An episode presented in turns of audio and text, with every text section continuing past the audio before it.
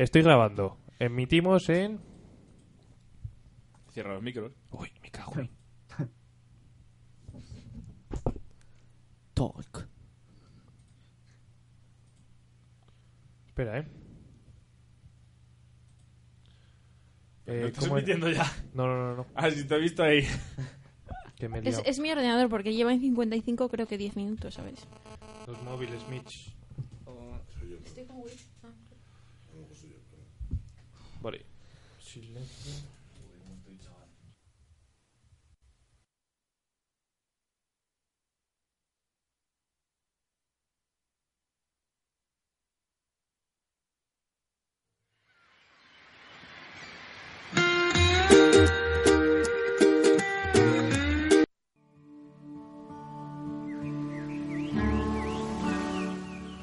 Ya es medianoche en Hawái. Los ukeleles entonan nanas. El mar ruge a gusto aprovechando la soledad de la playa. Y los hawaianos cambian el collar de flores por el pijama. Pero nadie duerme. Todo el mundo desafía el sueño para sintonizar desde la cama el nuevo show radiofónico que arrasa desde Honolulu hasta las orillas del Pisuerga.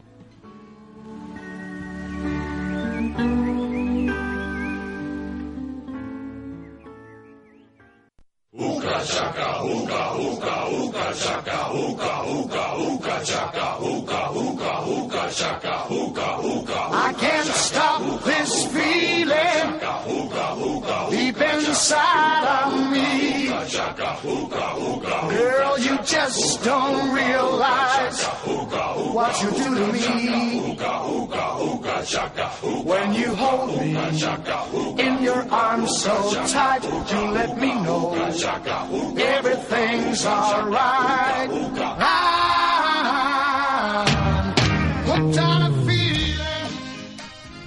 Aloha a todo el mundo, muy buenos días a todos y bienvenidos una semana más a Buenas noches Hawái.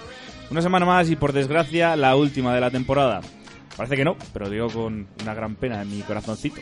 Esta va a ser la última vez en esta temporada que saluda a mis queridos compañeros. Xavi Batusi, ¿estás tan apenado como yo?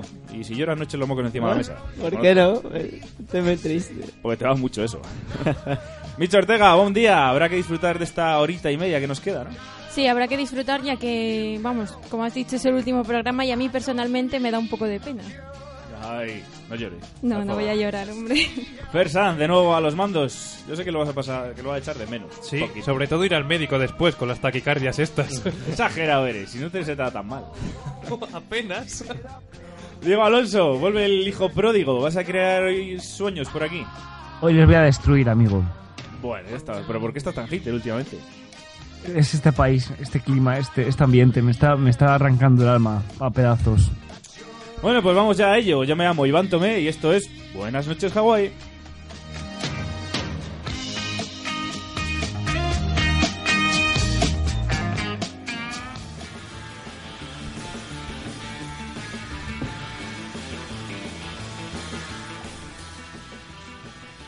Valladolid acogerá a seis refugiados. La ciudad recibirá a partir del 30 de mayo a seis iraquíes procedentes de Grecia. Este grupo forma parte de los 84 que llegarán al país en los próximos días. La delegación del gobierno ha confirmado los datos personales de los mismos para organizar y controlar su llegada. Además de Valladolid, otras ciudades españolas como Madrid, Álava o Guadalajara también recibirán refugiados. Estas personas y su cuidado corresponderán a diferentes entidades y asociaciones solidarias, como por ejemplo AFGE y Cruz Roja. Bueno, buena Bueno, noticia. ¿no? refugiados, ¿eh? Tiramos la casa por la ventana, amigos. Buena noticia entre comillas porque es eso. O sea, no sé la cantidad de refugiados que tenemos que acoger, pero no llega ni por asomo, ¿no? Para nada. O sea, que, de- que vamos a coger 84, que deberíamos, eh, bastantes. Pero más, bastante Y más cuando nos encontramos con la... Ayer, según nos levantábamos, con la noticia de, de que empezaban a desalojar Idomeni. Que esto también va a ser otro drama y va a ser el aumento de refugiados y el aumento del problema. Bueno, veremos cómo evoluciona todo, pero a mí me parece todavía bastante poco. Lástima que no sean venezolanos, porque si no les damos hasta la nacionalidad, macho. Madre mía, cómo, cómo viene aquí el amigo, ¿eh? Deja el, deja el látigo para luego, anda, James. Vamos con la siguiente.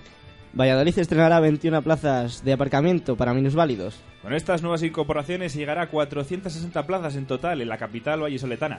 Estas nuevas plazas llegan tras una reunión entre el ayuntamiento y los colectivos de discapacidad y movilidad reducida. Las plazas se repartirán por toda la ciudad, como por las calles San Benito, Mieses, Arzobispo o Arzobispo José Delicado. Según el concejal de movilidad, Luis Vélez, confirmó que hay algunas que empezarán a instalarse desde ya mismo, si bien que estén todas terminadas, llevará al menos unos cuantos días e incluso semanas. ¿Qué os parece?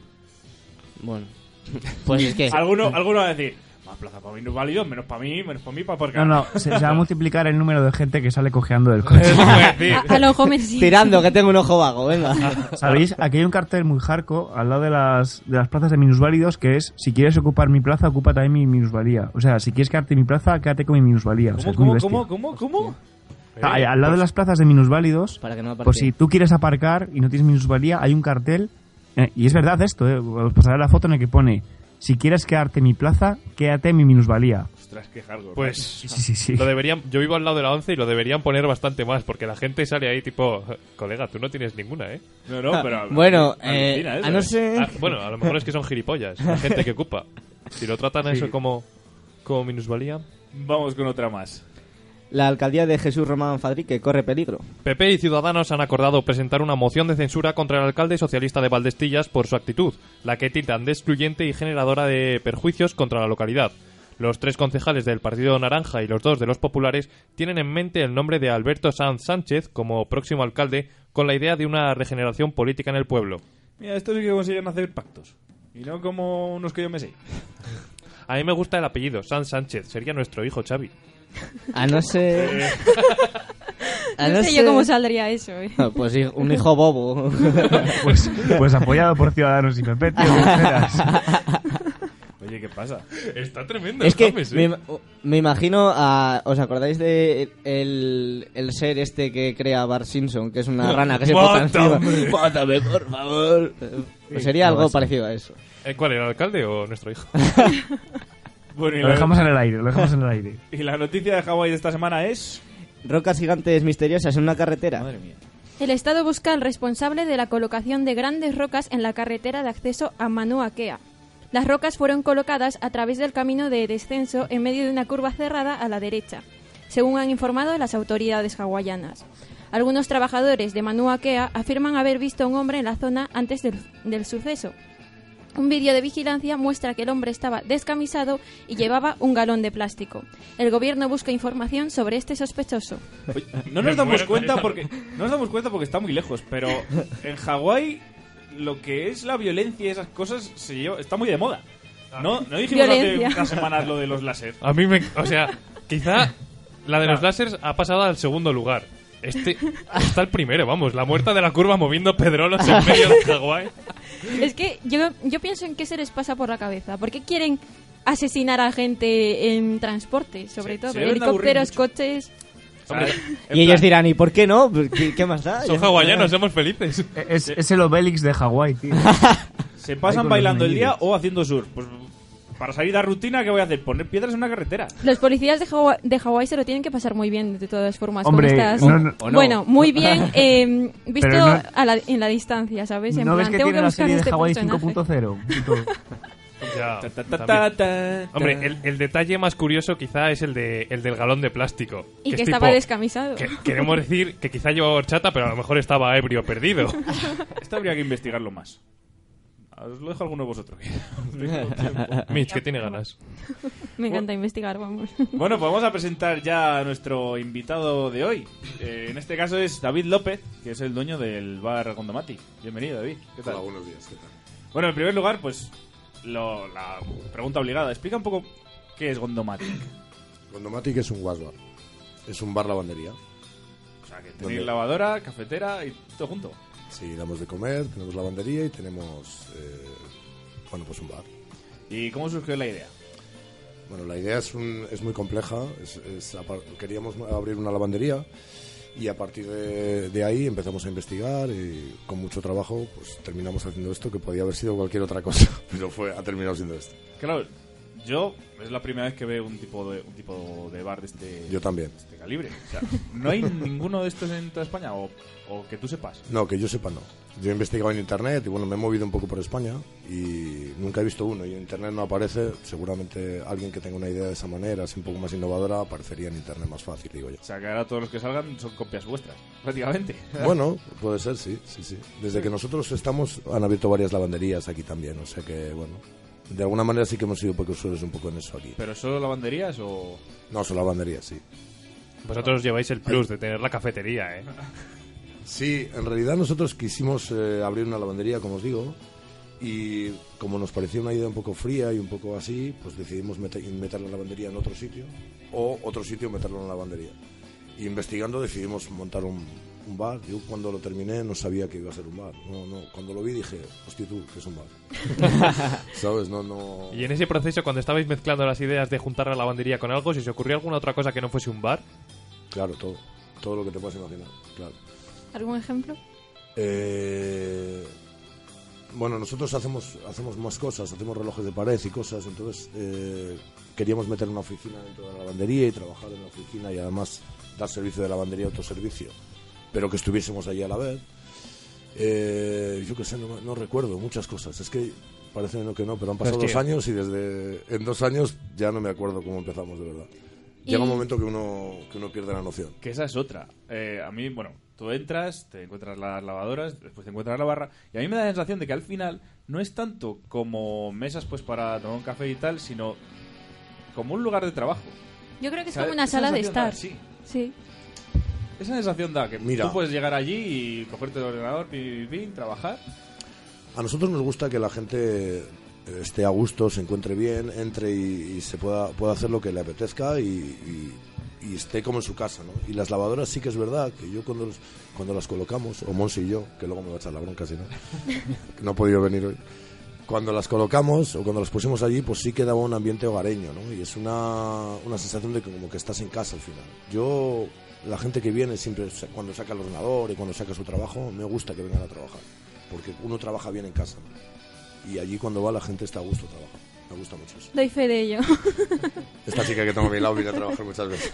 ¿Y no tuvisteis un poco de miedo al principio? Porque, claro, a mí me da la sensación de que es una idea arriesgada. En el momento en que os, os proponéis emprender... Nosotros dijisteis, "Uf, somos unos inconscientes. Eso es una, una cuestión muy importante cuando empiezas a hacer algo.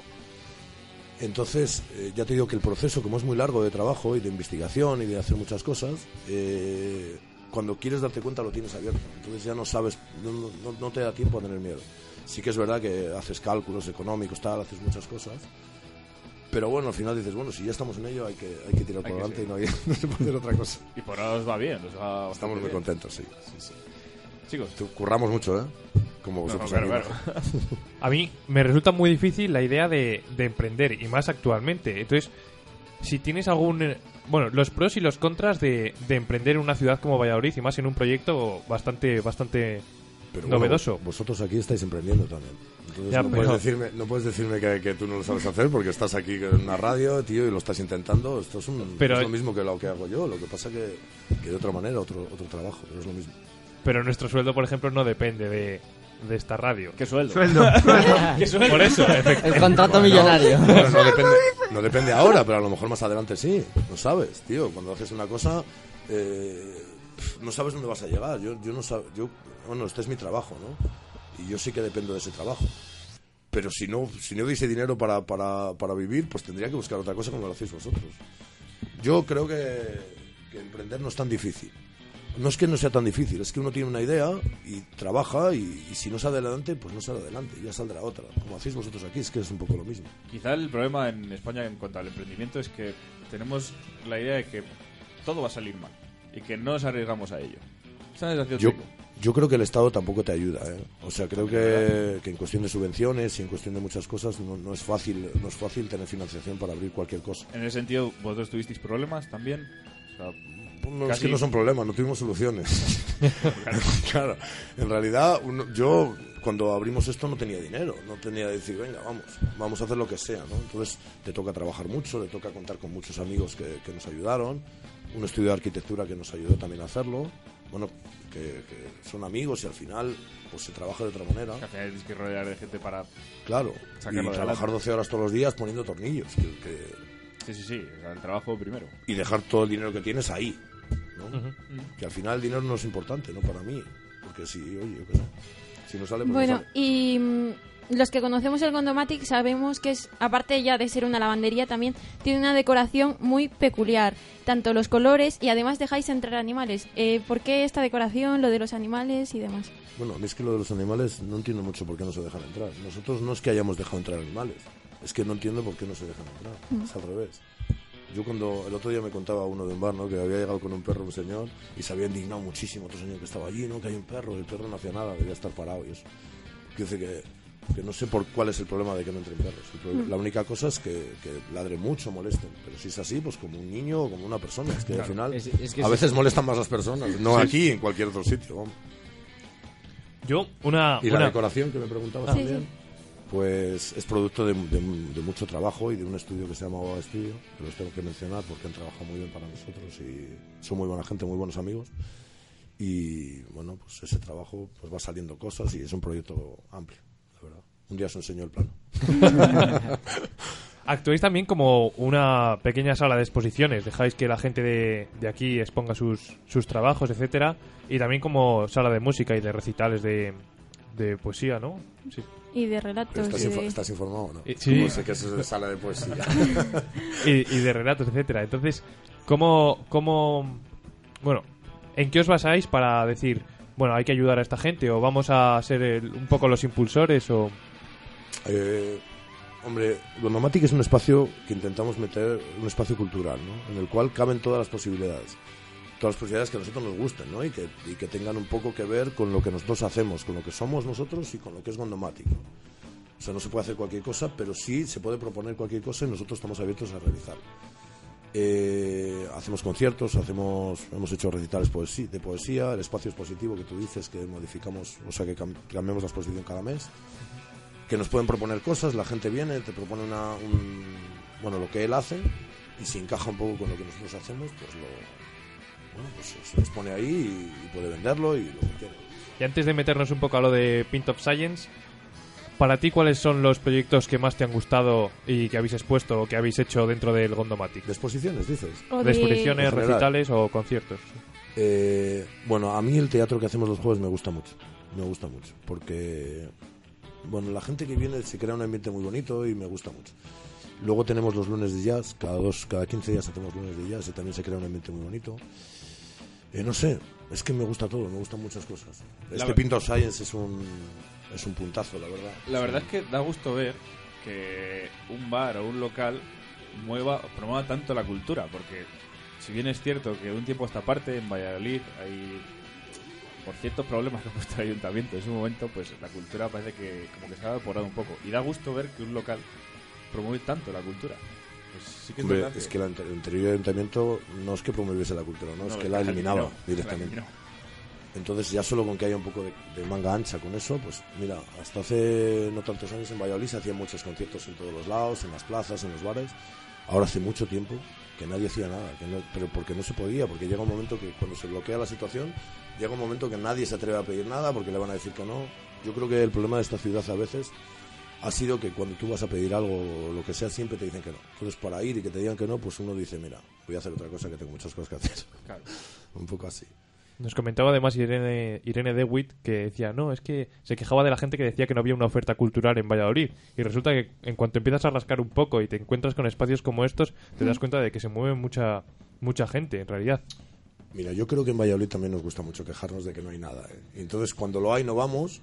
Y cuando no lo hay, nos quejamos de que no lo hay. ¿no? Yo creo que sí que hay cosas y que, y que la gente de Valladolid, y creo que ahora más se mueve y hace muchas cosas. Y si uno está pendiente de lo que hay, pues hay muchas cosas. Hay que saber dónde buscar, eso, es verdad. Está muy bien decir siempre, no, bueno, es que en Valladolid no se hace nada, no es que los vallisoletanos no sé qué. Pues a veces es un poco verdad, pero no siempre es verdad. Vosotros estáis aquí haciendo cosas y, y nadie se entera. Pues joder, vamos a difundir esto que estáis haciendo que está guay. Claro que sí, yo lo voy a difundir, yo lo voy a hacer. claro. Y ya por último y, si- y cerrando, nos vamos con lo de Pint of Science. Vale. Cuéntanos cómo, cómo es el proyecto, Esto- cómo os metéis a ello. Bueno, eh, la Universidad de Valladolid eh, nos propuso o, o dos personas de la Universidad de Valladolid nos propusieron hacer este festival allí. Es un festival internacional que se hacen estos tres días, ayer, perdón, el lunes, el martes y el miércoles, y, y que resulta, eh, se encarga de difundir la ciencia a, a la gente de la calle, un poco más, un poco no tan específico como, bueno, pues, pues parece que la ciencia a veces es muy complicada, pero no, no debe ser, no es así tanto si te lo explican bien, ¿no? Y, y nada, se hacen 17 ciudades españolas simultáneamente y en algunas ciudades del mundo y nos han- bueno, hemos tenido la suerte de que nos han encargado a nosotros hacerlo allí y estamos encantados con ello. es, un- es una gozada. Visto que animo a ir esta tarde, vamos, a las 8 de la tarde, que es, de verdad que es una gozada. Un poco el- lo que he visto ha sido que habéis contado con Physics Lee o habéis tenido charlas incluso de la ciencia de la cerveza, etcétera. Bueno, es ¿eh? que estos son una flipada chicos, es que es lo impresionante. La verdad sí, es que sí. son geniales. Sí, sí, bueno, yo les voy a fichar en cuanto pueda para hacer lo que sea, no sé, porque son... Sí, traen aparatos muy curiosos, ¿no? Eh, Ayer traían una bola en la cual eh, había 100.000 voltios, ¿no? Y ponían las manos y les, se les ponían los pelos así como de punta, eran unas cosas así muy interesantes. Hoy no sé qué llevan, no recuerdo qué llevan ahora, pero, pero sí, sí, muy interesante. Esta gente de, ha ganado premios a nivel mundial y así, o sea que... Ayer me contaban, ¿no? Que les financia una empresa de Estados Unidos también y les dan dinero de vez en cuando, o sea que, que, bueno... Diego, ¿tú qué? Yo flipando. flipando. Lo primero, eh, confirmemos que no es Antibalmes, porque lo hemos dicho antes Sí, de la entrevista ¿qué es que la voz es clavada no y es El cierto. cantante de Lobo De Lesbian. Lesbian. Ah, Tienes la misma voz. puesto. Ya, no sé. Luego te ponemos una canción si eso, pero... Luego me escucho un tema, a ver si, no sé, a lo mejor soy yo y no me entero. A lo mejor tengo una doble personalidad que no, no, re- que no además, reconozco. además mismo. en el bar ponéis música de, de ese estilo. Dorian. ponemos un poco Dilo, de hombre, dilo. Un poco Música popera a veces, depende. Música hipster. Yo muchas veces que voy también me gusta por, por Los la hipster música. ya se ha pasado de moda, esto se pasa enseguida, cada 15 días se pasan las modas. Hombre, pues una, una lavandería bar es lo más hipster que se me ocurre ahora mismo. ¿eh? Bueno, tú estás en París, entonces en París habrá cosas muy hipsters también. Pues tú en seguramente París, me eh, gustaría yo estaba pensando, yo me he tomado una caña en un, en, una, en un bar que estaba ambientado en lavandería, solo que no era lavandería. O sea, no era todo ambientado sin haber lavadoras. Ah, sí. Ah, pues Era un- pásame, era una, un bar, pásame una pero foto a solo Facebook bar. y la veo, que me gusta verlo. Hay un bar en, Opor- en, en Oporto, que yo cuando estuve ahí no encontré, por cierto, eh, que es un bar lavandería. Y hay otro en Gante, en Bélgica, que ese sí que tengo información de él, que es un puntazo de bar total, vamos, que sí que nos inspiramos en alguna cosita ahí cuando empezamos a buscar y que ese, si lo podéis ver, es una pasada. Así Pues ya- de ya- lavandería que yo conozco. Ya te enviaré yo fotos de- del bar este porque sí que las un par de espero. veces. Las espero. ¿Pero tú trabajas o estás siempre en los bares? Bueno, compagino bien de momento. Están creando sueños. 50-50, más o menos. Vale, vale. Pues nada, David, muchísimas gracias por A haber vosotros, venido. chicos. Que tengas muchísima suerte y te invitamos a que sigas con nosotros, que opines y que que Vosotros quieras. también, mucha suerte para vosotros. Que vaya Gracias. bien. Gracias.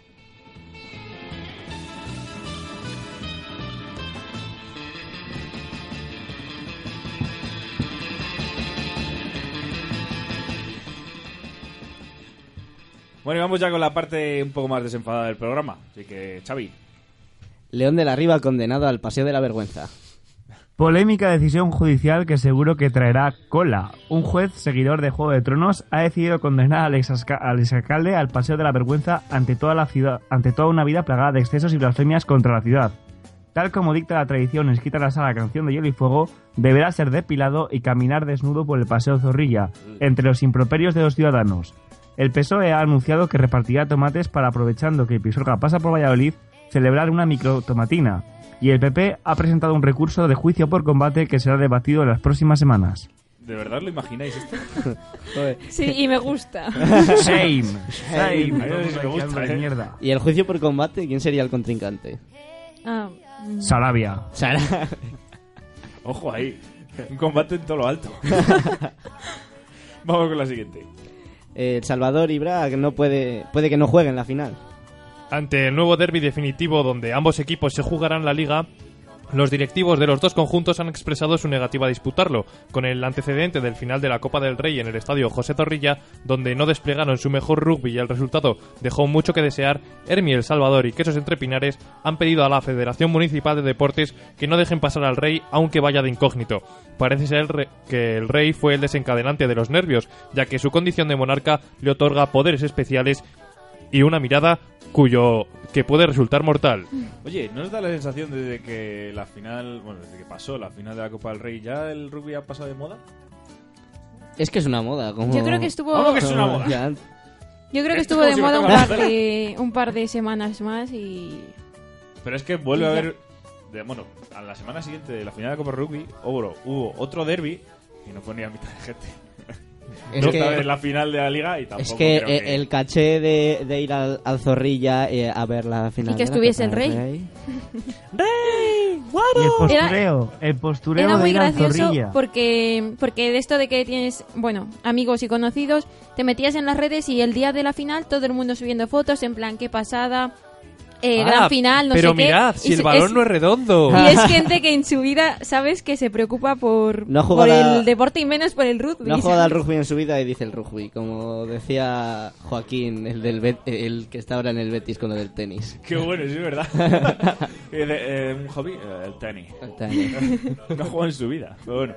Vamos ya con el ¿Sabéis debate. que, ah, bueno, por espera. cierto, que esta, esta noticia me recuerda a una que sacó el Mundo Today, o sea, el verdadero Mundo Today, que era que Felipe VI exige ganar él mismo las próximas Copas del Rey y dice, los equipos ten- se tendrán que enfrentar a él y dejarse ganar. me, me pareció, me pareció muy, muy bien hilado con lo nuestro. Y ahora me voy a marcar yo una y como no la hemos puesto en el guion, pero estaba por ahí escrita y es el último día y no nos vamos a quedar con las ganas, nos vamos con la con la siguiente noticia del Today. Un segundín, ¿eh? Ah, que se me ha volado. Le está haciendo ala, ala. la- Si quieres, si quieres te pongo música de fondo. yo- Treme- tu, tremenda púa. ¿Sabes? No sé, no te pongas nervioso. Ahora, Pablo Iglesias se cambia el apellido. El líder de la formación política Magenta ha decidido cambiarse el apellido de Iglesias. Su nuevo sobrenombre será Templo y es una de las tres condiciones que Alberto Garzón ha exigido para poder unir Podemos e Izquierda Unida. Las otras dos exigencias era que su sillón en el Congreso tuviese masajeador y en los papeletas de las próximas elecciones aparezca la cara de ambos. Pese a perder la igualdad de nombre con el fundador del Partido Socialista, Pablo Templos, opina que de esta forma es mucho más integrador. La otra opción barajada, pero desestimada por el rejón, era Pablo Iconoclasta. Pablo Templos. De verdad. Claro, para integrar. Pablo, Pablo Ermita. Pablo Ermita, Pablo Mezquita, Pablo. Pa- Pablo- Pablo Sinagoga. Pablo Sinagoga. Est- Esto me recuerda al último capítulo de Juego de Tronos que no quiero desvelar a nadie y no habléis. James, que te estoy viendo. ¡Hold the door! Que no, que te calles. Le muteo, ¿eh? bueno, pues vamos ya con el debate. ¿Sabéis, bueno, o se ha corrido la voz, de que han hecho un decreto ley para que no se mate en público a Resis de Lidia? Que afecta sobre todo al toro de la Vega, al toro maromado y demás. Ha habido mucho mucha controversia con este tema, sobre todo en Tordesillas. Eh, bueno, ¿qué opinión os merece? Que no sirve para nada. Que por cierto, este decreto de ley lo ha promovido el PP. Ole. Eso es lo, lo que más Llama la atención. Que no sirve para nada, pienso yo. A Quiero ver, decir, venga, vamos a hacer el toro de la Vega sin matarlo, pero vamos a seguir lanceándolo y puteándolo. O sea, Me parece aún, o sea, si consiste en eso, en seguir eh, lanceándolo, me, pare- me parece aún peor. O sea, O ¿le vamos a dejar cómo? El Bueno, le problema- vamos a dejar. El problema de esto es que sigue ese, bueno, ese problema, valga la redundancia. No se ha explicado bien. Porque Claro que no se ha explicado bien, es una No, medida es electoralista, ya está. Ha dicho campaña, Hola. campaña. es que por la radio dijeron que todo lo que llevase a matar al toro en público iba a estar prohibido. Y supongo Adiós que- a las corridas también. No, y supongo que al lancear es algo que Hombre, lleva a matar al toro y debería estar prohibido, pero no se sabe. No ha- nadie lo ha aclarado esto. Y en el decreto de ley Ay. no aparece como tal. El Partido Popular lanzando una ley ambigua. Dios mío. ¿Por qué se llamará Partido Popular? ¿Verdad? Mucha gente hablaba de que esto podía ser una técnica política por esto de las Nah, no, no. Son Nostradamus, me han dicho esa gente, ¿eh? Joder. Ahora, ahora es que eh, de repente Rajoy se ha vuelto animalista. Se va a presentar de cabeza de lista Vota por el Pacma. Pero si lo curioso ha sido que, que las partes del PSOE, no tanto del PP, están enfrentadas. Claro, recordemos que el alcalde de Tordesillas es desde el PSOE. Y está a favor del Vega. Pero Pedro Sánchez, que se supone que es el líder del PSOE, está a favor de, esta, Se supone, de este decreto ley. O sea, ahí está el problema. Hombre, a- quizá lo, lo, Es que daos cuenta lo de más que- esencial es que lleguen a aclararlo. Y ya cuando se aclare y cuando estén todos de acuerdo en unas medidas que se aprueben o que se nieguen, eso políticamente. Luego, moralmente y dentro de la ciudadanía, ya que, que la gente esté de acuerdo. o Bueno, o que se alce un poco más la voz de, de lo que pensamos la gran mayoría. O quiero pensar la gran mayoría. A mí lo que me parece curioso es eso, que lo ha promovido el PP para causar problemas en el PSOE. Porque al final es lo que está pasando. Están destruyéndolo desde dentro. Ojo ahí, que no haya sido una, una estratagema para hacer eso. Es el fuego valirio del A mí PP. ya, ya centrándome más en la opinión de, de la gente y fuera de los partidos, me llama mucho la atención, a partir de toda esta noticia, que mm, los taurinos eh, em, dicen, vamos, que los animalistas y gente que está antitaurina, que deberían preocuparse por otras cosas. Vamos, tipo, lo típico, ¿por qué piensas en esto y no piensas en que no sé quién se está muriendo de hambre y no sé qué y no sé Entre los cuál? animalistas hay también opiniones enfrentadas, pero claro, hay gente que se ha dado cuenta de que no explica exactamente lo del alancear al toro o no. Mm. Y el Pacma está muy a favor de lo que han hecho. Pero es que hay otras que dicen que, que no, que es un engaño. Sí, es que no se ha dejado muy claro. Yo, de hecho, cuando leí la noticia, digo, a ver, entonces, ¿en qué va a consistir el toro de la Vega? ¿Le van a matar luego in- sin que lo vea nadie? ¿O qué van a hacer? No sé. A ver, supongo que no se verá hasta que llegue el Toro de la Vega si se celebra o no se celebra, o qué multas hay, o qué dejan de hacer, no sé. Está ahí dudosa la cosa. Es un drama, efectivamente. ¿Sí o no? No, sí, sí, totalmente. No sé qué va a pasar. O sea, se promueve el decreto ley, pero seguimos con la incertidumbre si se va a celebrar o no. O...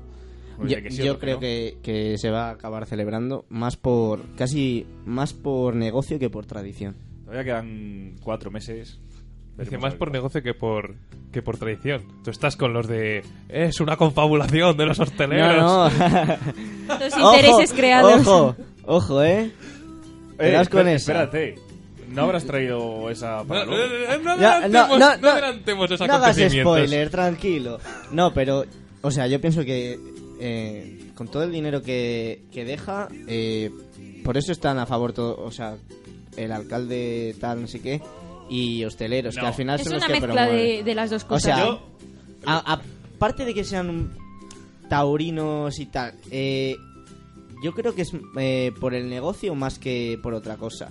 Eh, ahí en Tordesillas, luego habrá... Pues yo- porque se masifica, es un evento que se masifica... Yo opino que respecto a en eso cuanto es, al mundo es más taurino. cabezonería y decir, no, esto es lo nuestro y lo hacemos y lo hacemos porque es nuestro. Sí, yo también lo pienso. Hablabas, Y, y ser, eh, bueno, ha- hablabas del alcalde y yo no estoy tan seguro de que él esté a favor. Él tiene que decir lo que tiene que decir porque si no se le echan encima. Hmm. No le queda otra. Entonces, entonces es peor todavía, o sea... Ya, bueno, también. bueno, él es alcalde no por ser tal, sino por ser por pertenecer a un partido político. Entonces tiene que responder a su partido político antes. Sí, Creo. bueno, en realidad no le, han- no ¿Estás le han votado. debería estar a favor, o sea, quiero decir, con Pedro Sánchez? No, Dilo, no. dilo, dilo. No, no, no. Mira, según una encuesta de la, de la consultora Ipsos Mori para Politicón, que leí el otro día, solo, eh, bueno, tengo aquí los datos delante. Eh, se valora corridas de toros, toro de la Vega y toro de fuego, si- eh, siguiendo puedes dar estas respuestas. Apoya firmemente, más bien apoya, indiferente, más bien se opone o se opone firmemente, ¿vale? Bueno, con el toro de fuego, por ejemplo, solo tres personas apoyan, o sea, sobre 10 siempre, ¿eh? Tres personas apoyan firmemente, no, no sobre 10. Espera, me estoy diciendo un 10. Ah, vale, no, sobre el 100%, a ver. perdón, sobre el 100%, un 3% apoya firmemente, un 4% más bien apoya, luego hasta el 20 y pico por ciento es indiferente y todo el resto, o sea, más bien se opone o se opone firmemente. Y por ejemplo, con el corridas de toros, si sumamos los de apoya firmemente y más bien apoya, solo es un, un 19%. O sea, el resto de la gente es indiferente o está radicalmente en contra. Y es una cuestión que sale aquí de vez en cuando, aquí, porque aquí no sé por qué en Francia también está de moda el tema de las corridas. Y, yo sinceramente creo que si hiciera un referéndum en España, hoy día saldría el no. Pero sí, a ver qué partido. Pides mucho Sí. tú con un referéndum. ¿eh? Bueno, sí, ya, es que. ya- Ahora, ahora mismo el tema No. del referéndum está copado, totalmente. Sí, ahora mismo igual si se promueve un referéndum que no sea sobre Cataluña, qué mal que lo haga, ¿no? Me gusta el dato del 19% sobre todo porque luego lo llamamos fiesta nacional. Y es como, eh, ¿hola? Sí, mira, el toro de la Vega sumando los que apoyan finalmente y los que más bien apoyan es un 5% y los toros de fuego es un 7%. Luego, la indiferencia... Es que bueno, es que en el caso del toro de la Vega... eh, bueno, si queréis luego lo que hago es retuitear desde la cuenta de Buenas noches Hawái este tweet para que la gente sepa de qué hablamos. Vale, correcto, Pero es, es una ahora. bastante interesante. Bueno. Sigo, ¿alguna opinión más? O pasamos ya directamente a las secciones, quizá. ¿Eh? Nada, Venga, remarcar igual que, que tengamos este debate en 2016 es un poco medieval todavía, ¿no? Sí, te apoyo. Este, Pues tiene pinta que se va a alargar esto. ya,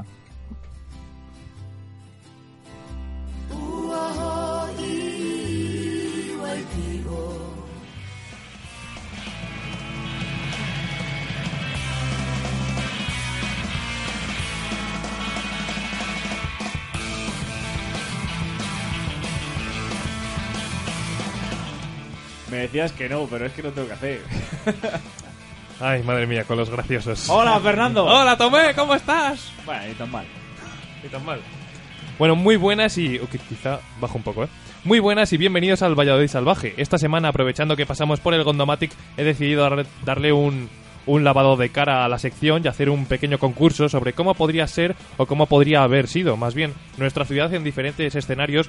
Bueno, en realidad han sido movidas que se me han pasado por la cabeza y he querido soltarlas. Aquí Y- he venido a hablar de mi libro. Y lavas la cara a la sección en el último programa.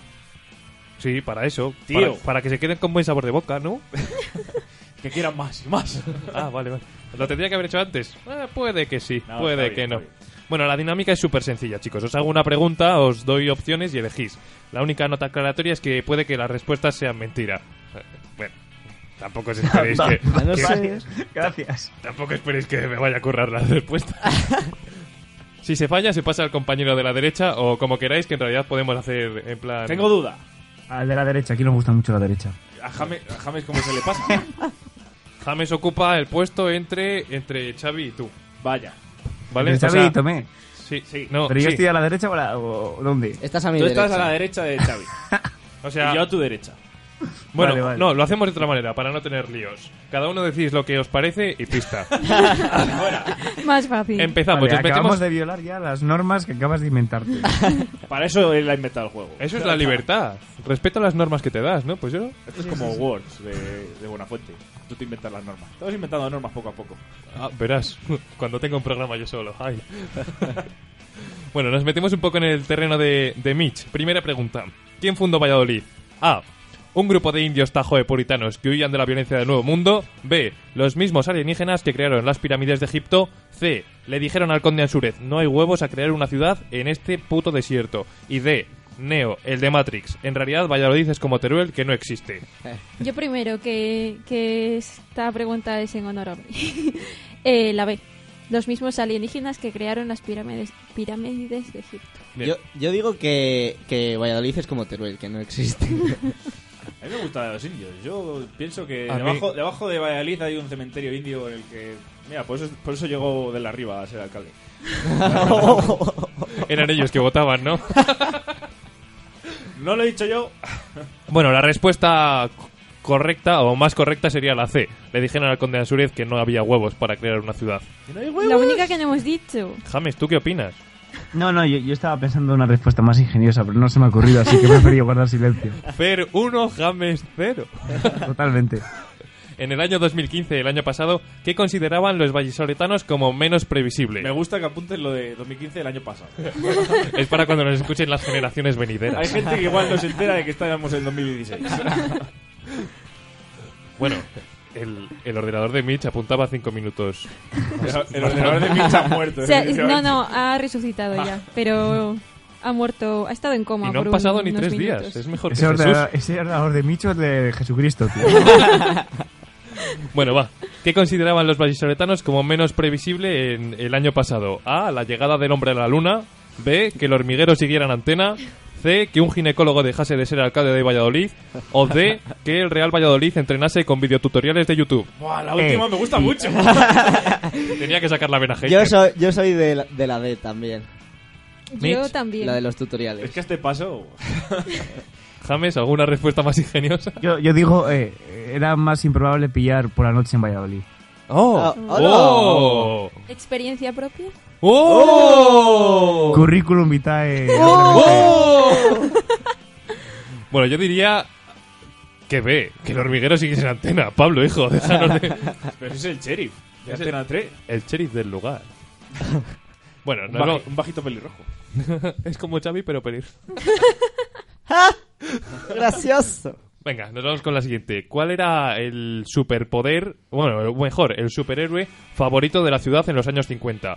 A. Super Batusi, el hombre transparente. B. Super Dolid con su mirada de matahombres. C. Un hombre de Zaragoza porque era el único de la ciudad que sonreía. O D. El basurero porque tenía un camión. Super Batusi no es el hombre transparente, es el hombre reflectante. O Oh. sea, tú te pones ¡Oh! delante, tú te Le- pones delante y Estoy hecho de espejos. Le ponen en un, en un, en las, La cosa es en los años en las 50. obras de tráfico para que cuando pasen los coches Esté ahí el hombre. Ay, el reflejo. Como usan los CDs para espantar a los pájaros, ¿no? En El otro día, por cierto, se le cayó uno a mi vecina y yo vivo en el primero. Y, y digo, "Che, Ojo, ¿qué ojo. es esto? Ojo. Pensé que era una paloma que se había estazado, pero no. Era solo. Pues yo digo el hombre de Zaragoza. ¿Por qué era la única de la ciudad que sonreía? Pues efectivamente, y sí, era un hombre de Zaragoza llamado Emilio. Zaragoza. Zaragoza. Era maño el hombre. No, en realidad es mentira, no había ningún hombre. Bueno, si lo había, no sonreía. se le pegó rápido. Yo habría dicho también la, la opción E. Los comunistas, porque en Valladolid en los 50 tuvieron que aprender el poder de la invisibilidad, tío. Tú que eres comunista. Joder, Dios mío. Tu cabeza a veces va en bicicleta, ¿no? En bicicleta, el triciclo, sí. Vale, pasamos por la para, la para la siguiente pregunta. ¿Cuáles fueron las últimas palabras de León de la Riva en el consistorio? A. Viva Europa. B. Quemadlo todo, que no haya pruebas. C. Ha llegado el día. Traedme las cadenas que de aquí no me mueven ni con grúa. Y D. Valladolid es Brutus y yo me siento un poco Julio César. Dios, lo de Brutus es que me lleva, me lleva mucho la infancia. A mí, a mí me- la vena, la vena la de qué? ¿Eh? ¿Qué dices? La de Brutus. No te había entendido. Quemadlo todo que no hay prueba, eso me gusta. A lo Nerón ahí, prender fuego a toda la ciudad. Micelle. Valladolid con lo Yo que me he perdido.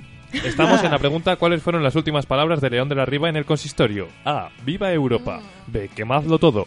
Que no haya No me pruebas. hace falta leer más. Es más Quemadlo probable- todo que no haya pruebas. Es más probable que dijera, para lo que me queda en el convento me cago dentro al baño. A mí me ¿sabes? encantaría que se hubiese ido brazo en alto gritando Viva Europa. Me hubiese encantado. ¡Viva Europa! ¡Viva Europa! ¡Viva! Como súper... En plan el hundimiento, ¿sabes?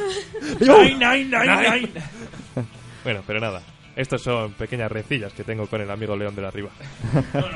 No se ha notado. Siguiente pregunta, chicos. ¿Qué se debe hacer cuando te encuentras a un vallisoletano salvaje? A. Tranquilizarlo diciendo que ya has llamado a Concha Velasco y que está de camino. B. Huir por tierra, mar y aire porque transmiten la rabia y la leishmaniosis. C. Avisar a la policía y pedir ayuda a los geos. O D. Apuntarle con un láser en los ojos para que se caiga de su helicóptero en plan hawaiano. Dios, esa me gusta. Es que la D eh, tiene que ser nuestra respuesta. Sí, que sí, para sí. algo estamos en Hawái. Pues yo diría la A. Nos gusta más Concha Velasco que una buena leishmaniosis. ¿eh? ¿Cómo, cómo es la canción de Concha Velasco esta de tan famosa? Búscate una chica, una chica, ye, ye, ye, que tenga mu- Hay una versión de los chicos del maíz que también tiene su, su Sí, miga. búscate una chica o una chica VP, lo escuchas esta mañana. Sí, Qué sí, guay. está- me ¿Lo he escuchado esta mañana? Bueno. O la opción, otra opción buena también es darle una jarra de vino penicilino, que eso tranquiliza, y una zapatilla. Eso tranquiliza a cualquier zapata- ya te digo, es a verdad. ver, no sé si, si tranquiliza o, o te pone a tope. O vino, Bueno, o vino merino. no, a ver, queremos, queremos tranquilizarle, no, no mandarle un mes con gastroenteritis, ¿vale? Bueno, la última, la, última la última pregunta, eh. Perdón, Diego. En el último concierto de Abraham Mateo en las fiestas de San Pedro Regalado en la Plaza Mayor, ¿qué hecho novedoso ocurrió entre la multitud? Que llegase él. A. Se pusieron de acuerdo para crear un nuevo programa en CREA y contrarrestar el odio que ensalzamos hacia su figura. B. Se llevó a cabo el primer referéndum vinculante sobre la independencia de Ávila. C. El reencuentro de la generación del 27. O D. Un padre harto de playback se subió al escenario y cantó mocedades hasta que desalojaron la Plaza Mayor. La, La D. D. La yo, B, soy, yo sí. soy muy de la D. Total. Oye, mira, hablando de Abraham Mateo, yo os voy a contar una cosa. No debería, porque va totalmente en mi contra. A ver, ¡Ay, mi madre! ¡Ay, mi madre! ¿sabéis que dicen que Abraham Mateo es el hijo de Pedro Sánchez? No lo habéis visto nunca. No, no, no. No. ¿Eh? Es gracioso. Y, y hay, ar- hay cierto parecido. Hay... Ese es el, Ahora pro- que lo ese es el problema. Es una trampa. Si me dicen que yo me parezco a Pedro Sánchez y Abraham Mateo es el hijo de Pedro Sánchez, unid el. Bueno, unid el triángulo. Unid el Ya triángulo, está, sí. no, no, tomé, déjalo ahí. La, la audiencia es lista, la audiencia sabe a que, que por dónde van los tiros. Ha habido gente que me lo ha Tomé. dicho. Que me. ¿Estás orgulloso de tu hijo o no? ¡No! ¿Y de tu sobrino? Eh. Menos. Ya, ya, te lo, ya te lo decían, una hostia a tiempo cura todos los males. Si le hubieras dado un buen cachete a Abraham en sus días mozos, no tendría estos problemas. Me parece una vergüenza que, que me comparen con. Bueno, Ya, bueno. Pedro Sánchez y tan mal. güey. Pero con Abraham Mateo. Hombre, Pedro Sánchez es un guaperas, ¿no? Bueno, que, que he acabado mi sección. Y es que- lo único que tiene. Ya, entonces no te escuchamos ya hasta, hasta que volvamos, ¿no? ¿Ya se acabó tu sección? Sí, o sea, si queréis sigo haciendo preguntas, pero tampoco tengo opciones. ¿Por qué las navajas de Albacete son tan famosas? Porque una vieja un viejo iban para Albacete. No tiene nada que ver, pero mola. Hay una canción de muchachada que dice en la El humor, el humor. Tete, la navaja de Albacete. El humor... Sí, por soltarlo un poco, ¿eh? Entonces, Fernando, es tu última sección. en Buenas noches. No, a- aún me queda otra. Ah, bueno. Digo Valladolid salvaje. Ah, sí, sí, efectivamente, chicos. Adiós, Valladolid salvaje. Chao. Adiós, Fer.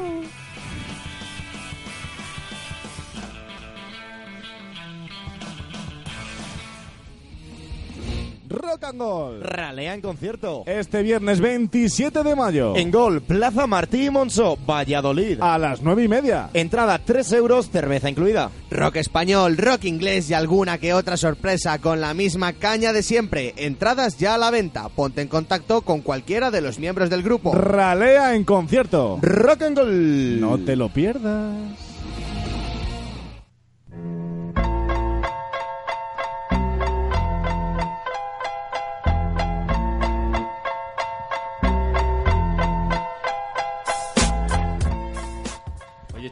Menos la parte chunga esta del programa.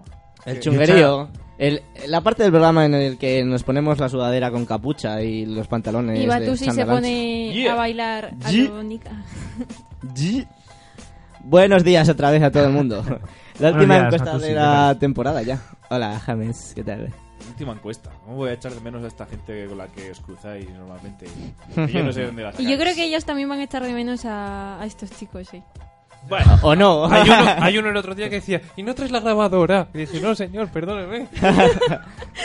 y ya no vais a venir a hacerme compañía. No, no, ya. No, no, de momento ya. hemos acabado, ya volveremos. ¿Pero qué voy a hacer yo sin vosotros? Ah. Pues no sé, dar de comer a las palomas, ¿no? Porque la gente a la que soléis entrevistar no tiene muchos más hobbies. Bueno, esta vez hemos querido recopilar lo mejor que, que nos hemos encontrado durante estos meses saliendo a preguntar a la calle. Y como os prometimos la semana pasada, pues bueno, aquí os, os traemos eh, el very best o lo mejor de cada casa si lo traducimos al castellano. ¿dirías que es un mescolato? ¿Ah? ¿Eh? ¿Ah? Qué vergüenza. ¿Me estás acusando? No, no, no, no, ni mucho menos. A no ser que... Un programa de recopilación. Recopilación. Yo lo llamo la recopilación. Dale, dale. Anda, dale. Bueno, en primer lugar tenemos la, la mejor respuesta sobre, a ver si os acordáis, el, el procesiódromo que quisimos instaurar en Valladolid. Y bueno, para recordarlo, a- aquí viene el hombre que era católico por herencia, por sus padres. procesiones. Yo soy católico, tengo 71 años, los he cumplido hace poco. Siempre he ido con mis padres en Semana Santa, y creo que es un otro derecho, otra riqueza que tenemos. Se debe de mantener en la ciudad. Este hombre, ¿qué tenía en la boca? No sé si lo comentamos en su momento, pero... Un palillo. No, creo que comentamos e hicimos mofa sobre el hecho de que siguiera yendo con sus padres a las procesiones Sí, a sí, pesar de sí. tener 71. ¡Porque están No, muertos! no generalices porque no hicimos mofa. Hizo Xavi la mofa con los cazafantasmas, que fue la sobrada padre. ¿Y cuándo no? ¿Cuándo no? Ay, qué tiempos en los que éramos vastos. Y jóvenes y alocados. Eh, eh. Hay algunos que seguimos siendo jóvenes y alocados, ¿vale? A no Iba a ser... decir una cosa, pero... ¡Oigo! Solo alocados. Vale, tomé. Pero Cálmate. no os vale con lo de Abraham Mateo. Sí, ahí hundiéndome. Bueno, en segundo lugar, eh, cuando os propusimos, le propusimos al pueblo lo de realizar las corridas de toros a la portuguesa, como querían hacer en Valencia. A ver si os acordáis de este sujeto. Eh, muy bien. Muy, muy bien. ¿Entendería usted que, por ejemplo, habría gente que diría que es una pérdida de las tradiciones o que habría defensores de, de los animales que... Sí, lo entendería, pero yo soy partidario de que, por ejemplo, soy partidario de los encierros y todo esto, mientras que el animal no sufra, o sea, no le asesinen. Sí. Y ya está. Ya sabéis quién es, ¿no? La voz de este hombre es que... el hipster capeas. Este es el amigo de... El único. Lucía Roales. El, inim- el inimitable. Sería bueno, quizá, haber traído este programa para este debate de, del, Del toro, toro de de la, la Vega. Vega. El sí. toro Vega. ¿Para qué? Para que te diga, me parece muy bien. Me parece muy Me bien. parece muy bien mientras el Para que toro llegase de no resaca. Yo creo, en realidad creo que su, su hobby es eh, realizar 100 metros lisos y se pone al toro detrás para correr detrás de él para hacer mejor marca. Pero bueno, yo no digo más. Y ¿eh? ahí lo deja. Eh, bueno, en tercera posición llegan las gemelas anticorrupción. A que devolvieran el dinero. el dinero y a la, cárcel. Ni más ni menos, como todo lo pagaran por el ciudadano. Estas eran pijas pijas, eh. Eh, No, gafe, ¿eh? Estas ensayaron la respuesta o algo. Se pusieron a la- hicieron uno, dos, a, a la cárcel, ¿eh? Sus neuronas contactaron por wifi y entonces se sincronizaron. Bueno, eh, ahora llega la frase que, que se me ha metido en la mente sobre la corrupción eh, desde que hicimos esta encuesta. Eh, creo que a ti también, Fer. Sí, efectivamente. Ay, que se me ha liado. Pues nada, aquí no pasa nada y viva la Virgen. Pues nada, aquí no pasa nada y viva la Virgen. Pues nada, aquí no pasa nada y viva la Virgen. Y pensaréis, lo habéis puesto en bucle, cabrones. Pero no. Pero no.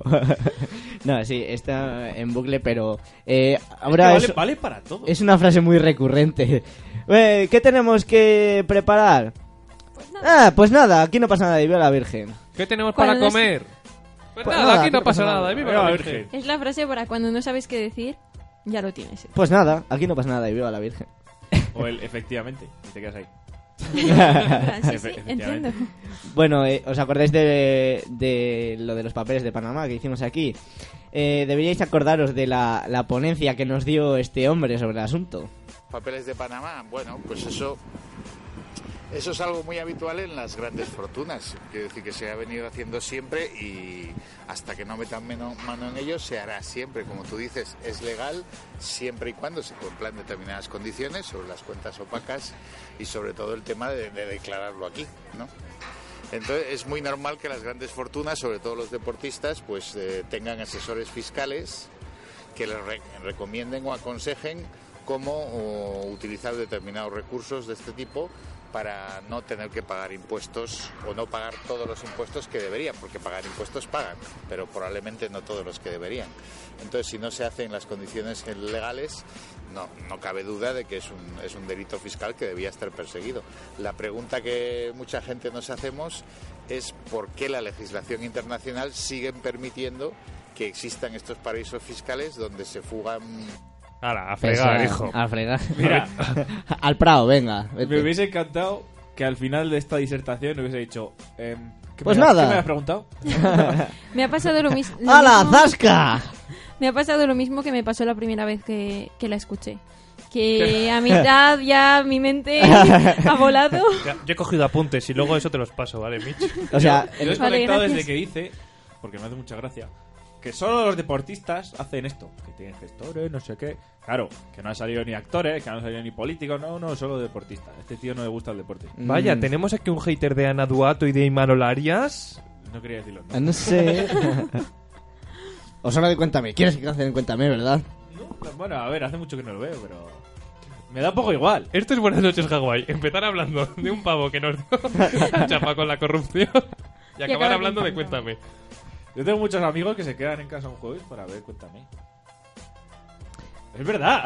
Espera, espera, te pongo la banda Corramos, sonora de lo que acabas de decir. velo. Tome, aléjate de esa gente. Pongamos de banda sonora a esa gente cada vez que habla. Bueno, chicos, yo ya. El humor hoy está llegando a unos límites. Bueno, vamos, a seguir porque si no, no acabamos. Eh, también os tendréis que acordar del día que salimos a preguntar por qué no se utiliza más el zorrilla para partidos de rugby como el de la Copa del Rey. Pues nada, os traemos al señor que ve pandilleros y droga por todas partes. Sobre el rugby, todo lo que sea para el deporte me parece fenomenal, porque a mí me gusta que yo corro y corro maratones y, todo lo que sea para el deporte me parece poco, o sea que para los niños que no se metan por ahí en cosas raras y que ahora hay mucho de eso y me parece perfecto, vamos, todo lo que sea para el rugby o el fútbol, fútbol ma- balonmano, para lo que sea, me parecería bien, vamos, perfecto. Creo que la otra vez también lo comentamos, pero para balonmano, esta vez José Zorrilla, que van a poner el parque sí un día sí y otro no. No, que jueguen con botas de tacos ahora. ¡Ojo! ¿Se jugará al rugby en hierba? Rugby. Al El rugby, al balonmano. rugby. Al balonmano, perdón. Pero que imagínate qué hostias con unas botas de tacos, ¿eh? Cabezas volando por ahí. Imagínate.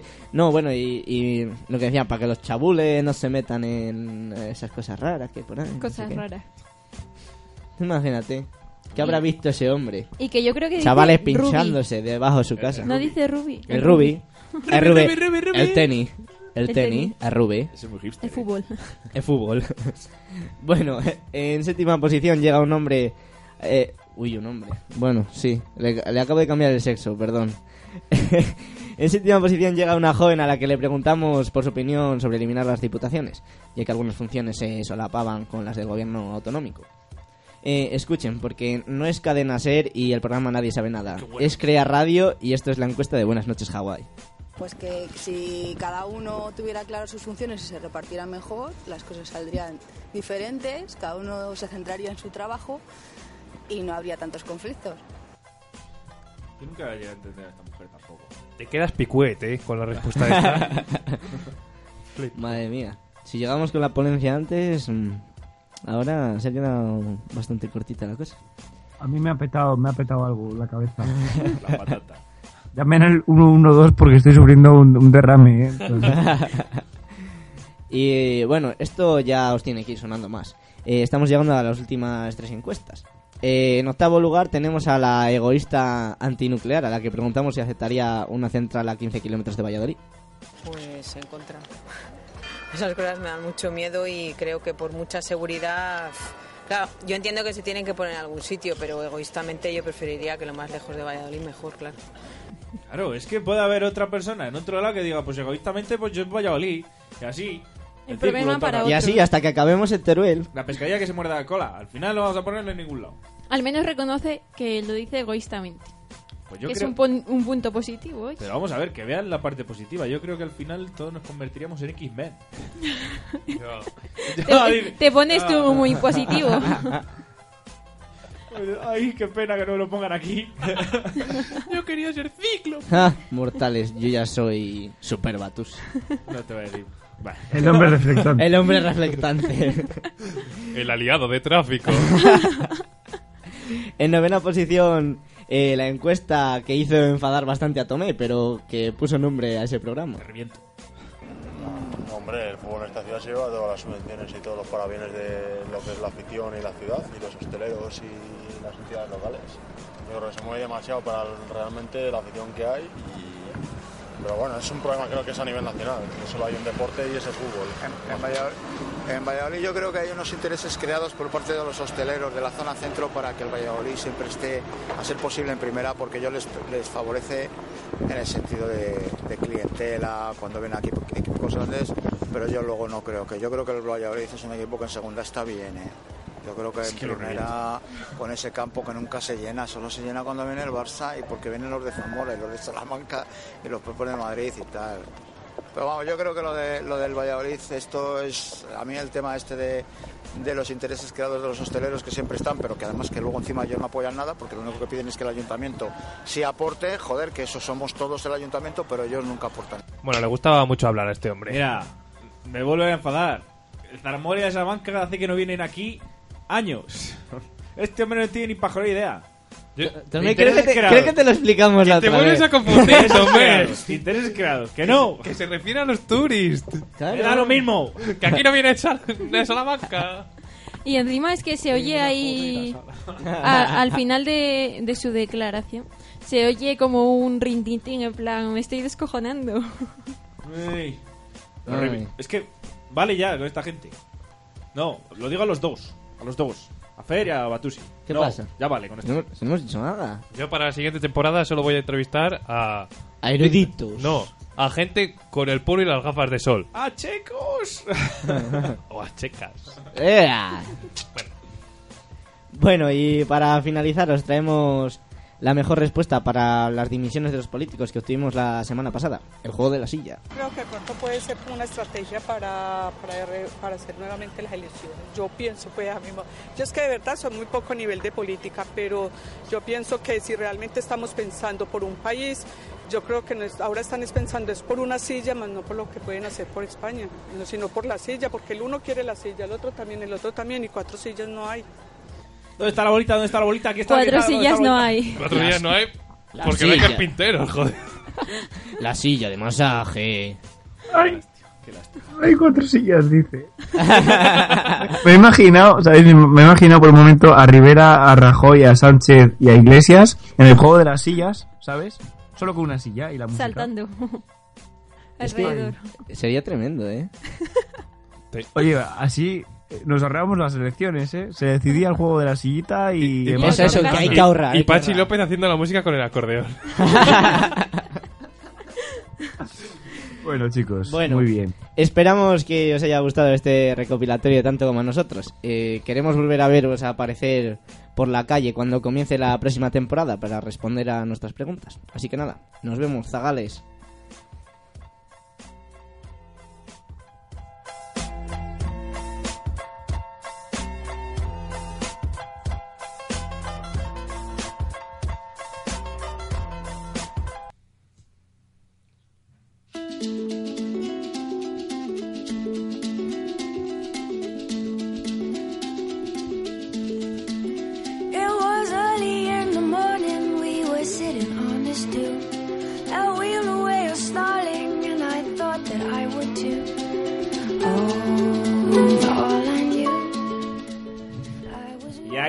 Paco con las rebajas. Y no, no me refiero a que traigo una de las baratijas que suele traer el bueno de Sergio, que en este programa nos ha abandonado vilmente.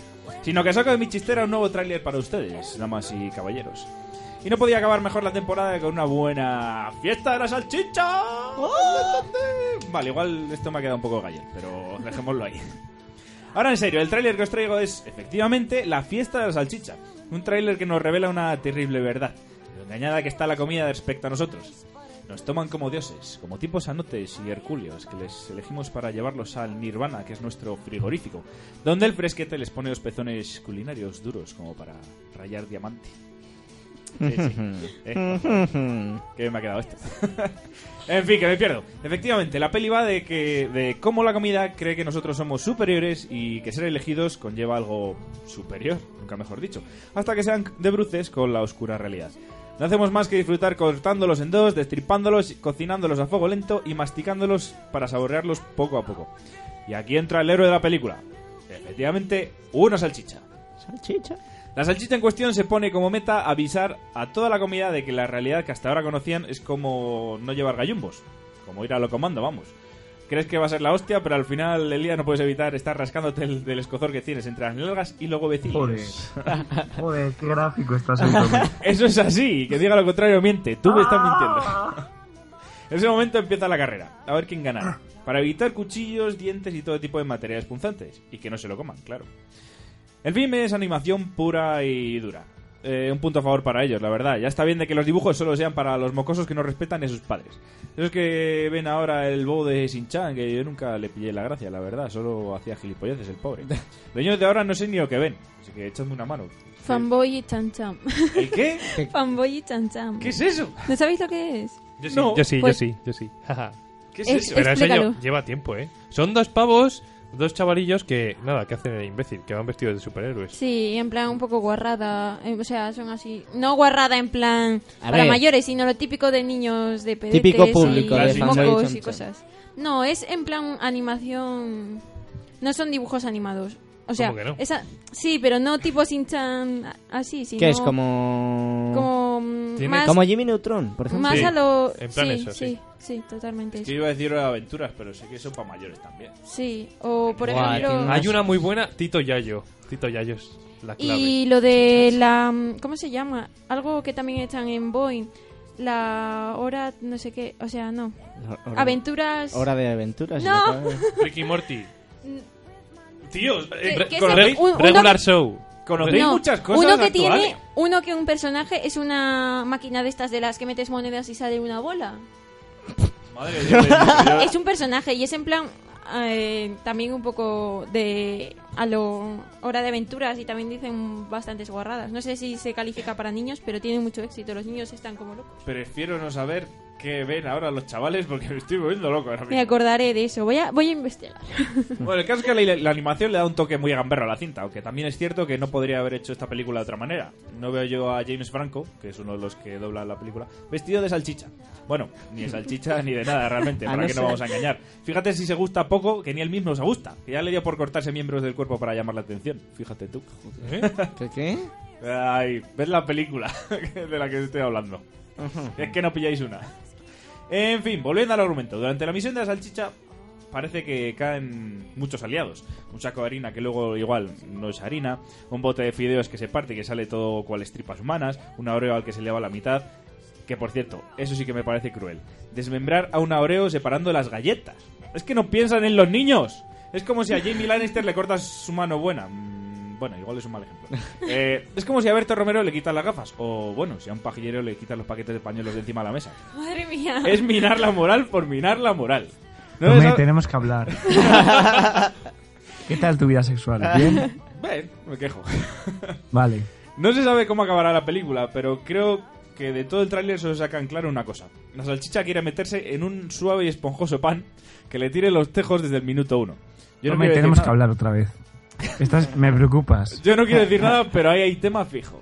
Una película, una película que promete humor gamberro, cuanto menos, más de una hora de diversión y una visión un poco común de poco común del día a día. Ahora toca esperar a que salga y luego mm, a disfrutarla igual.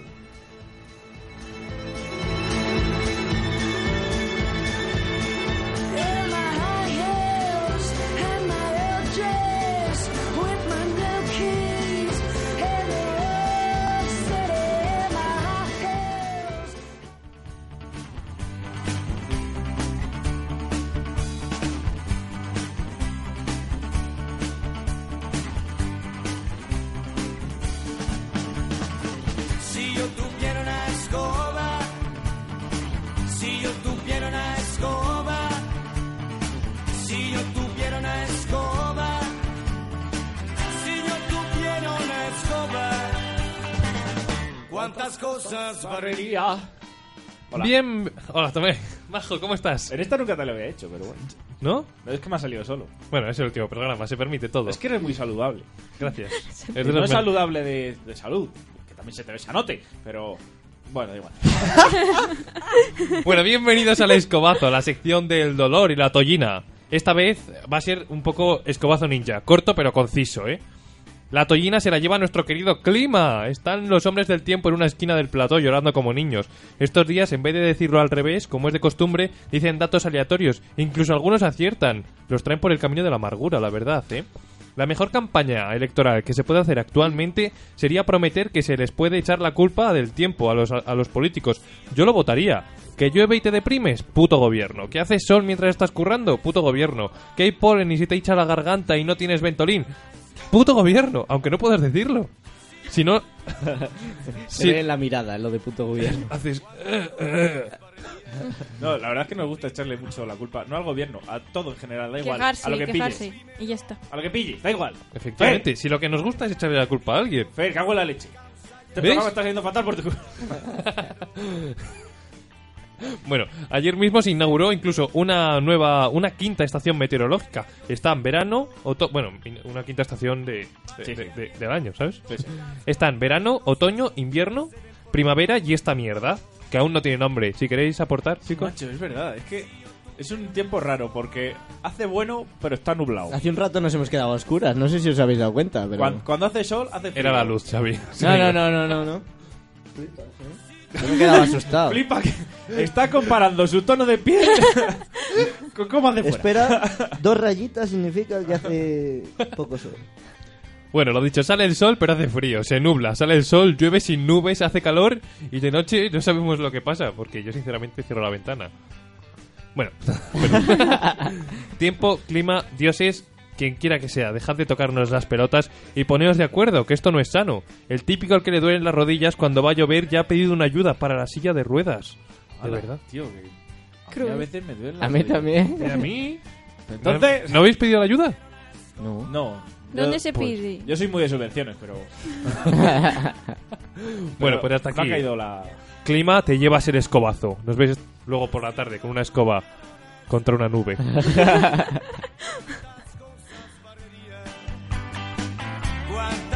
cosas barrería, cuántas cosas barrería.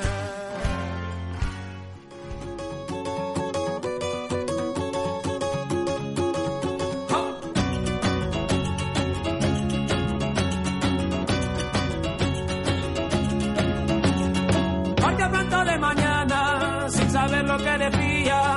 Cogió la calle del medio, cruzando hasta la otra orilla.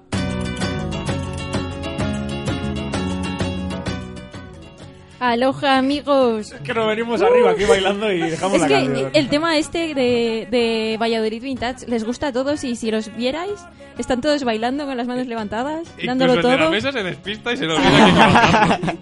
La podría haber dejado Gondomati, entera. ¿verdad? ¿Eh? Sigue nuestro amigo de Gondomati por ahí. No, se ha marchado. ¿Pero qué pasa? ¿Que no le ves con tu cámara?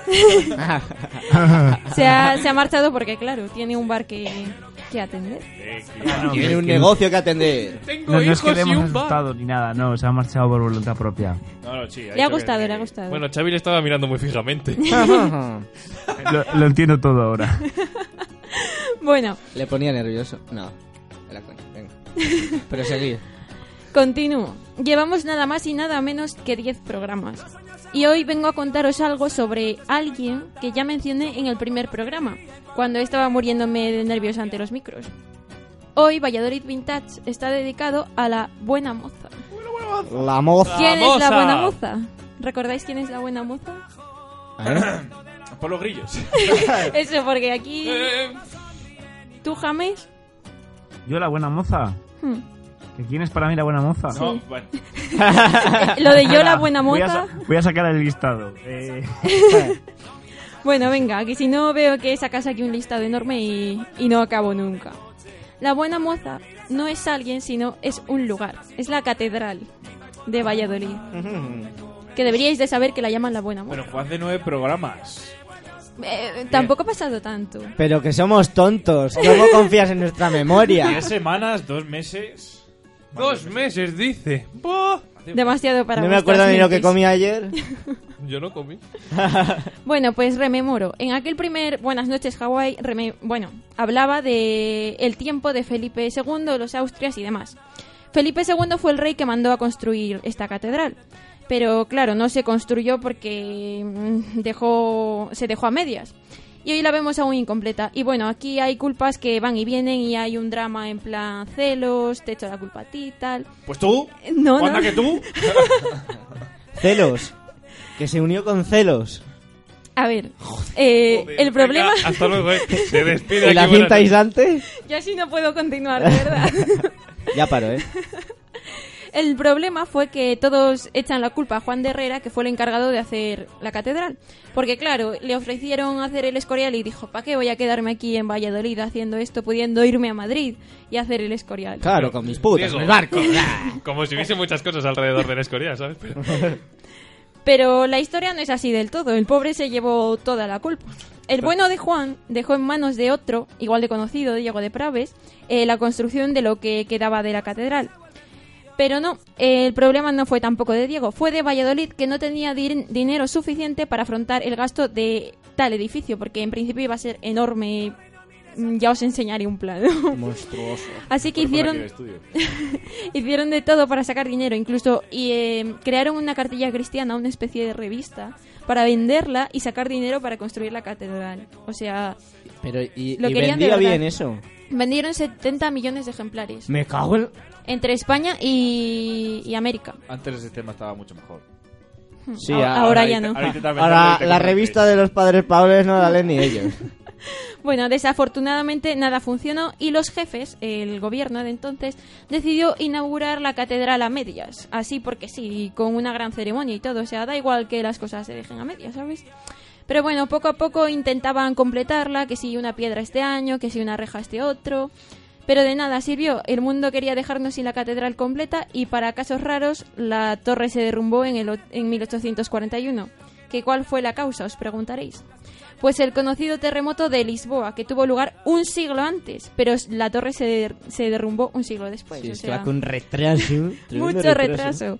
Que si mm, los que hubiesen pasado por ahí a, largo, a lo largo de todos esos años podían haber muerto pues en cualquier momento, porque ya me diréis 100 años con ese peligro.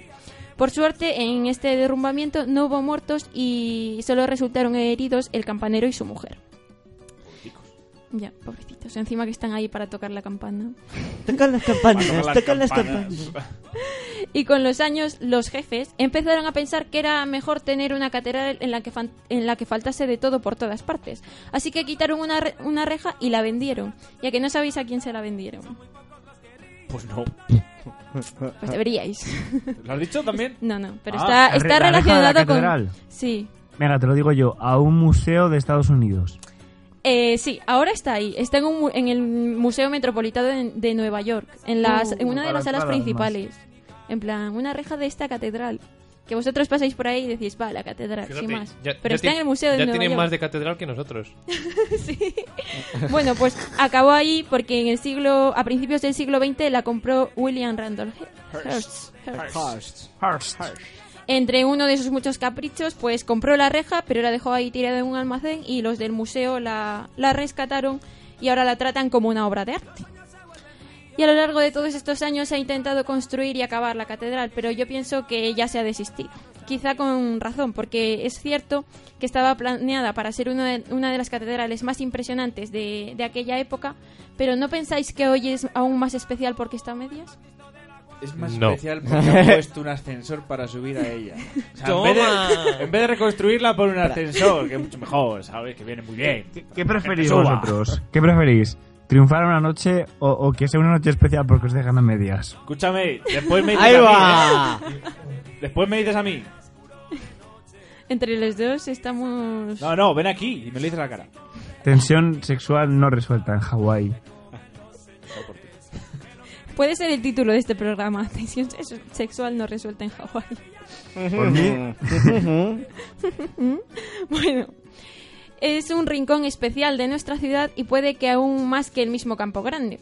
Después de todo, la buena moza tiene a su alrededor cosas que muy pocos tienen. Hoy los bares más peculiares del centro pucelano la rodean, entre ellos el mítico Largo Adiós, que antes hablábamos de rojos y de aquella época, y este bar tiene, tiene mucha historia porque fue eh, durante la- el franquismo o sea, ya me he metido aquí en los lugares que la rodean. Durante el franquismo fue uno de los bares eh, donde se reunían los republicanos y ahí se dio el último golpe de Estado ya en la transición de derechas. El último golpe de Estado eh, de derechas. O sea, que tampoco lo sabíais, veo. No, no, no, no. O sea, al final soy la más lista de este programa. No, contigo aprendemos mucho. en la izquierda lo va a dar Pablo Iglesias, ya veréis, ya veréis. Bueno, y cualquier tarde con buen tiempo es uno de los lugares donde más vida encontraremos, los skaters de Portugalete o los conciertos, eventos y toda clase de fiestas que la rodean.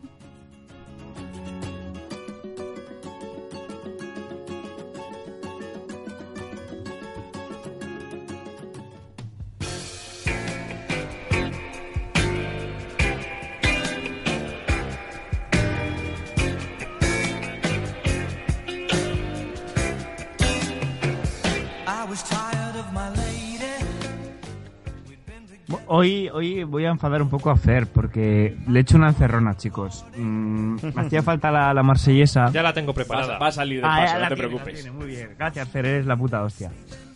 Eh, bueno, venga, vamos a hacer ejercicio de, de- de ficción, vamos a pensar en el futuro, ¿vale?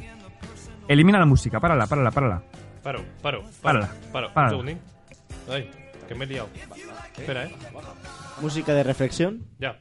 Perfecto. Perdón, eh. Por la... 9 menos 10 de la noche del 10 de junio de 2016. Stade de France.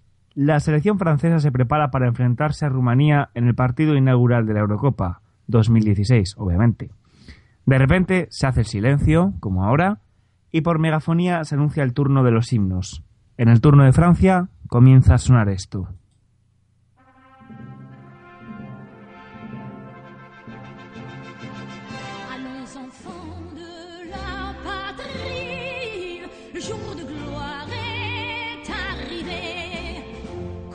El estadio y los jugadores cantan su himno, unidos, creando un ambiente único previo al encuentro de fútbol. Realmente no, no todos los jugadores lo cantan y esto ser un motivo de polémica, sobre todo visto desde fuera con la perspectiva de que la marsellesa es uno de los himnos más conocidos y es famoso normalmente por su solemnidad. ¿Qué puede llevar a varios jugadores a decidir no cantar? Se me ocurre una teoría. Para empezar, que tu himno se llame marsellesa es jodido. Es como si el himno de España se llamase el carabanchelense. La línea cani y poligonera, ya sabéis. Sí, es un cliché sobre Marsella que siempre me ha encantado. ¿Qué? ¿El qué? ¿Qué? ¿Qué? ¿Qué? ¿Qué? ¿A tú sí te ha petado algo? No. Está aplicando lo que le has enseñado. Claro. Un Ah. que qué. ¿Qué? ¡Ah! ¡Ay, qué bien! ¡Ea, eh! ¡Ay, qué bien! He tardado, he tardado. Me ha llegado con Se ha retardo. emocionado. ¿Qué, qué? Muy bien. Eh, pero no, no es el título del el motivo de la polémica, sino su letra. Hoy, en eh, frases en francés que no son. eh, bueno, en el último, frases en francés que no son esenciales, pero sí tremendamente útiles, voy a evitaros el, el hacer el ridículo creyendo que es un himno cool, bonito y que habla sobre valores muy bonitos y democráticos. y ¿Sabéis de qué habla la canción de la marsellesa? Lo estoy leyendo ahora. De sangre, guerra y, y- y rajar la garganta a tus rivales. O rechazad los golpes. Sí, es una Lo que letra pasó en la Revolución precisa Francesa. que habla sobre el perdón, sobre la amistad, sobre... No, no, realmente no. Realmente es una letra bélica. Y si os parece vamos a analizarla, ¿vale? Empieza la letra con « les enfants de la patrie, le jour de gloire est arrivé». Mm, Bueno, eh, vamos de hijos de la patria, el día de... de, de gloria ha llegado. Hasta ahí todo bien, ¿no? No me parece tampoco que sea una locura. Mm, No es violento, ¿no? A ver, empieza flojo para que después te dé ahí. ¡Pega! Sí, sí, sí. Pero viene un subidón que, que ya empiezan a decir contra nosotros la tiranía y han elevado un estandarte eh, sangriento. Es decir, mm, no, nos, no estamos yendo los hijos de la patria a una fiesta, sino a enfrentarnos a la tiranía. Que claro, la tiranía, ¿quién es la tiranía? Franceses, es decir, o sea, claro, depende del tiempo, ¿no? Y de la perspectiva. En la Segunda Guerra Mundial está claro que sí, la tiranía eran los otros. Pero con Napoleón la tiranía eres vosotros, majos. Ya aquí un baño de humildad de que la tiranía siempre son los otros. Muy francés esto, ¿no? Pues es como lo que hablábamos antes de que la culpa siempre es del otro. Sí, totalmente. Siempre es del otro. Y entonces ya empiezan a decir, la tiranía viene haciendo ruido. Entonces por eso dicen, oís en los campos ese bramido de los soldados extranjeros, que es Entendez-vous dans la campagne, mourir feroces soldats. Bueno, pues eso. No canto muy bien, perdón, ni menos un himno extranjero. Qué voz terciopelada. ¿Verdad que sí? Mm, puedo ponerlas todo el rato si quieres. Deja, deja. Esto ya está Tampoco pasando a un nivel superior. Y entonces eh, dicen, eh, dicen, ¿y a qué vienen los feroces soldados, amigos míos? ¿Vienen a, a invadir mm, con las reglas clásicas del asedio? No, vienen a degollar a vuestros hijos y esposas. Literalmente lo dice. Vienen hasta vuestros mismos brazos para degollar a vuestros hijos y a vuestras esposas. También un poquito machista, ¿no? Porque... A violar a vuestros caballos y a matar a vuestras mujeres, así les di- os distraeremos, ¿no? Algo así. Y entonces el famoso estribillo, que todo el mundo canta con orgullo y, y tal, eh, básicamente lo que dice es, a las armas ciudadanos, formad los batallones, marchad, marchad, que la sangre impura abreve o riegue nuestra tierra. Es decir, el himno básicamente incita al que lo canta a derramar la sangre de los impuros contra el suelo francés. Suena muy Illuminati. En plan, ¡ay, los impuros! Bueno, eh, yo entiendo, por ejemplo, que Benzema, que es de origen argelino y obviamente su eso de la colonización y tal, no le hagan ni puta gracia cantar esto. Mm, ¿Se le puede criticar que juegue con la selección francesa y que no cante el himno? Mm, Bueno, mm, pregúntale a Piqué, ¿no? También qué opina de esto. Bueno, Pero desde nuestro luego- himno no se puede cantar. o sea, que tampoco- Zidane Es que supuestamente es de descendencia fuerte, ¿eh? argelina, ¿no? Es que es un... O sea, bueno, y podríamos seguirle... Normalmente solo se canta esta estrofa, afortunadamente, porque es que luego también continúa con, bueno, esclavos y... O sea, en fin, temblad tiranos y pérfidos, oprobio de, nuestros, de todos los partidos, temblad vuestros planes parricidas, recibirán por fin su merecido. Madre mía. Hay estrofas que son, eh, eh, son, mira, amor sagrado de la patria, conduce y sostén nuestros brazos vengadores. Eh, entraremos en la cantera cuando nuestros mayores ya no estén, encontraremos sus cenizas y la huella de sus virtudes. Es muy, es muy, muy fuerte, es muy bestia. Y, y básicamente ha, ha habido polémica porque se plantea si en el siglo XXI tiene sentido cantar esto como himno, quiero decir. Joder, pero es que, vamos a ver, que es un himno. Tampoco...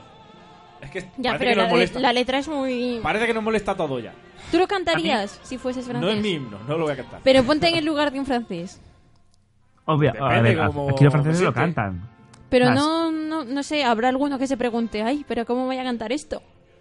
por la letra, Sí, por por eso, partes. eh, yo creo que, o sea, no es un debate muy, muy, muy abierto, pero yo sí que he llegado a oír que es un de. Joder, sobre todo además, yo entiendo por el, por el caso de Benzema, yo entiendo que si. mm, hay, bueno, Francia es un, ha sido un país colonial y, y tiene muchísimos inmigrantes, ¿no? Yo entiendo que si tú vienes de una colonia francesa en la que básicamente los franceses derramaron tu sangre impura y la de tus abuelos sobre el suelo, no te hace ni puta gracia cantarlo. James, bueno. ¿has- ¿has hecho la encuesta por allí? A ver a cuánta gente le gusta a cuánto no. Sí, O, claro, me meto en un No, tren y digo, ¿a ti te joder. gusta la marsellesa o crees que es un himno de colonizadores asesinos? Con alguno, A ver, a ti que te veo muy blanquito.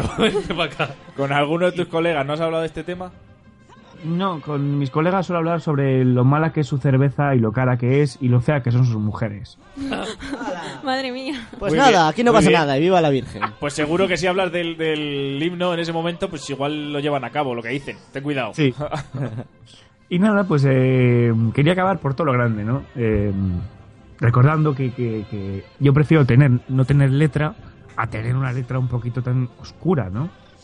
Espero que la próxima vez que escuchéis el himno en la Eurocopa os acordéis de, de mí y que cuando luego veáis a Ribery lanzándose a por la pierna de sus rivales, os acordéis de que quiere derramar su sangre impura sobre el Stade de France. Acaba que me ha quedado muy bien.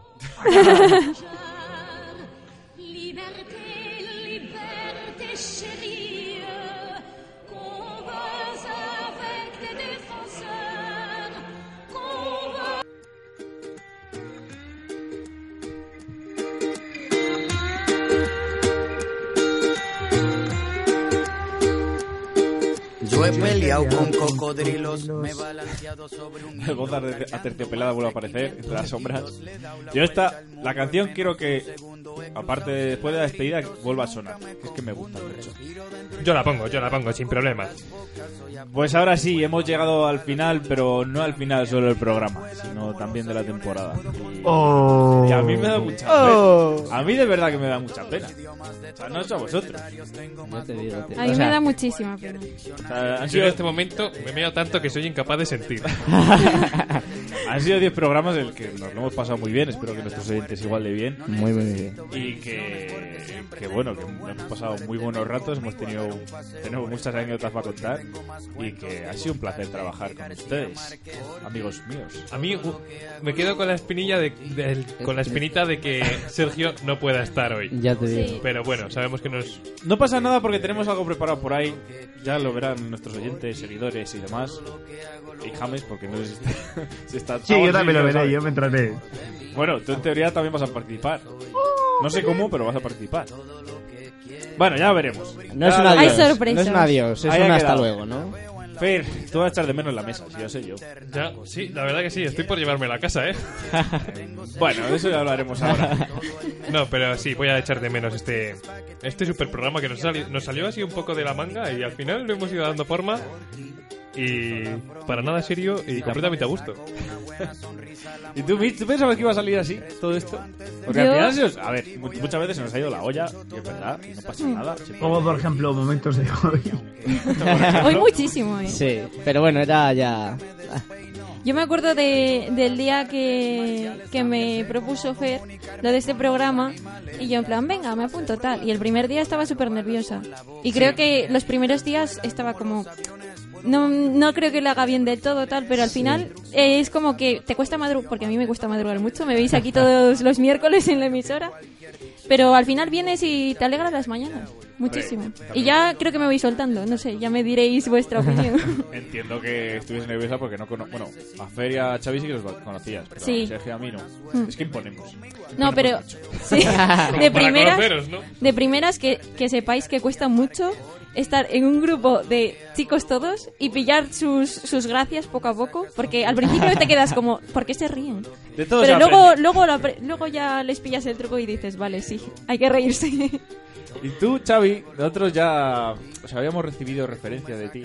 Y he de decir que no has defraudado. Bueno, ya sabéis, se me va, se me va bastante la olla, como habéis podido comprobar. Y nada, lo que, lo que decía lo que decía Mitch antes, que eso, los primeros programas, pues nervioso, mirando a ver si se hacía bien o mal las cosas. Pero bueno, luego, luego me he ido soltando y, y la verdad es que eh, de esta primera temporada de Buenas noches Hawái, eh, aparte de, de llevarme la experiencia de, de haber hecho esto, me llevo grandes amigos con vosotros. ¡Uy, que se ha puesto tontorrón! No os pongáis así, que yo soy muy fácil de emocionarme. llore, que, que me no pongo a llore. llorar y, y no paro. No, la verdad que la mejor forma para soltarse en la radio es eso. Reírse un rato y, Y llorar. pasarlo bien. No, tampoco... Además creo que ha estado muy bien que muchos de los invitados que han, que han venido, por ejemplo Irene de Witt, pongo el ejemplo porque, porque la conozco, salí con ella de aquí y me dijo que, que estaba encantada, que no sabía que se hiciese esto y que se lo pasó muy bien. Entonces yo creo que al final nos lo hemos pasado todos muy bien, incluso los invitados, y es algo que... El tema de los invitados, la verdad es que nos vino muy bien, además, para conocer a gente nueva y para ellos también las a conocer, porque tenían proyectos curiosos y demás. Yo estaba haciendo un listado ahora mismo para agradecer a todos. Eh, corregidme si me equivoco y me he movido alguno, ¿vale? Entonces, queríamos agradecer a Herminio Cardiel, el director de cortos, Leopoldo, que se fue en bicicleta hasta Estambul, Monóxido, bueno, los trastornados de Pedrajas. De, no, son de de la- aldea de San Miguel. creo. Eso, perdón, aldea San Miguel, pero que reparten hostias en Pedrajas. el equipo de Historias en las Ondas, eh, Irene de Witt, eh, Juan Pernier y su proyecto de, de refugiados, eh, Broskian on the Bikes, y ya... Celia Gallego. Celia Gallego. Y si nos está viendo alguien seguro, bueno, el de hoy, claro, el, el, el Gondomati. David López, dueño de Gondomati. Entonces, eh, muchísimas gracias a todos por habernos contado vuestras, mm, vuestros proyectos, vuestras movidas, al fin y al cabo, nos interesan y, y les hemos intentado dar voz aquí en, en Hawái y en Valladolid. Y muchas gracias también a la población de Hawái, que algún día encontrarán esto, algún hawaiano y dirá, vaya pandas subnormales. Y sobre todo gracias por sus noticias tan, tan curiosas. Y, y gracias yo al que inventó el antes láser. de que convirtamos esto en, en- en un lacrimógeno final, vámonos ya, ¿no? En paz. No, pero Bueno, Diego, que- recuerda nuestros inicios. ¿Mis O sea, lo-? Lo, que, no, lo que nos costó sacar este programa. Ah, bueno, sí. Porque También un saludo. Me acuerdo que Diego al principio era, "Venga, vamos a reunirnos, que hay que sacar lo que... Es, que es Sí, verdad que todos fui- teníamos ganas, pero... Yo fui muy pesado, yo lo reconozco. Fui muy no, pesado. no fuiste Eh, pesado, tonto. Igual, igual un saludo también a, a gente que, que sé que le habría gustado participar y que pues no pudo, como Samuel, Samuel García y Raúl de ACUP. Cierto. Que- tenemos tenemos no. ideas por ahí, eh, Sí, ya las plantearemos, por, pero... por razones de tiempo no han podido estar nunca con nosotros, pero pero bueno, que también están ahí presentes.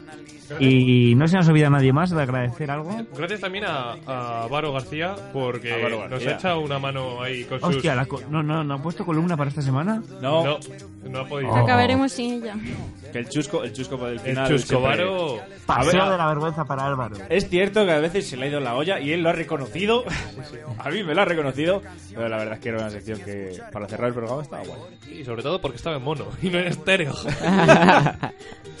Tenía, que haber estado algún día aquí con nosotros, pero porque por problemas de que igual está a dos horas de aquí de Valladolid, pues no podía. pero que agradecidos de agradecidos igualmente. Y bueno, Sergio, que el pobre pues no ha podido estar en bueno, el pobre, el pobre que está disfrutando por ahí, ¿sabes? que no ha podido estar aquí, que está igual de agradecido seguro, él se lo ha pasado igual de bien y ha disfrutado como, como el que más. Hoy también a, aunque ya lo hemos hecho en la sección de invitados, también a Elizabeth Groskian por la cabecera esa que nos hizo. Buah, y por el desayuno que nos trajo. Bueno, y Ah, tan- que llevó desayuno. Sí, sí, sí. Ah, claro, que tú no estuviste. Buah, vaya desayuno, viejo. Si yo creo que todavía queda algo por aquí. y bueno, obviamente, gracias a toda esa gente que nos ha aportado ideas, que nos ha dicho, pues esto está bien, esto está mal, que nos ha dado su opinión y que nos ha ayudado a mejorar programa a programa, obviamente. Gracias a nuestros cinco seguidores en Twitter. Oye, que son más, fieles tenemos- ahí, son fieles. Y pues nada más que decir, que ha sido un placer compartir esta hora y media, bueno, menos el primer programa que fueron dos horas, de radio, de risas, de buen rollo y que esperamos volver la temporada que viene. Por desgracia, va a haber gente que no, que no sé yo si estará. como- Y secciones fulminadas, ¿eh? Se acabó las clases de francés, tío. Llega un momento en el que se me fundían las neuronas. Sí, y los trailers creo que también van a desaparecer. Pero por ejemplo, Mitch y Fer no van a estar porque se Oh. van a sus sendos Erasmus. Que espero que participen de vez en cuando, aunque sé que el tiempo allí pues no, nos va a sobrar precisamente. Buah, ojalá poder, ojalá poder hacerlo. ¿eh? Pero que os vaya muy bien, chicos, y que este es vuestro sitio, es vuestro, vamos. A mí, me, a mí me, da, me da pena no estar el año que viene, pero vamos, que si el año que viene no puedo participar, sé que volveré a crear radio en, al próximo año. Hombre, aquí Yo- estaremos ya. Me Bueno, gustaría bueno, claro, y gracias a nuestra casa, que era radio también. Dejar el mensaje de que quizá dejamos esto, pero a lo mejor vuelve a resurgir Petit Comité, no sé. Pero, que no, era broma, ¿eh? ¿Cómo, No, cómo lo no, deja, eh? no, Un no. teaser. No, Fer, no, no.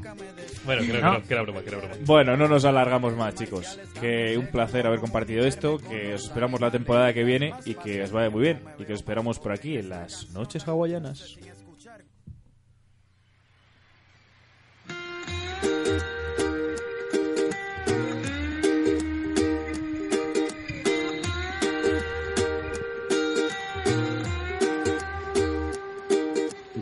Con cocodrilos, me he balanceado sobre un hilo, cargando más de 500 kilos. Le he dado la vuelta al mundo en menos de un segundo. He cruzado 100 laberintos y nunca me confundo. Respiro dentro y fuera del agua como las focas. Soy a prueba de fuego, agarro balas con la boca. Mi creatividad vuela como los aviones. Puedo construir un cerebro sin leer las instrucciones. Hablo todos los idiomas de todos los abecedarios. Tengo más vocabulario que cualquier diccionario. Tengo vista de águila, olfato de perro. Puedo caminar descalzo sobre clavos de hierro. Soy inmune a la muerte. No necesito bendiciones porque siempre tengo buena suerte. Ven conmigo a dar un paseo por el parque porque tengo más cuentos que contarte que García Márquez. Por ti, todo lo que hago lo hago por ti. Es que tú me sacas lo mejor de mí. Soy todo lo que soy, porque tú eres todo lo que quiero por ti. Todo lo que hago lo hago por ti. Es que tú me sacas lo mejor de mí. Soy todo lo que soy, porque tú eres todo lo que quiero. Puedo brincar la cuerda con solo una pierna. Veo en la oscuridad sin usar una linterna. Cocino lo que quieras, yo soy todo un chef.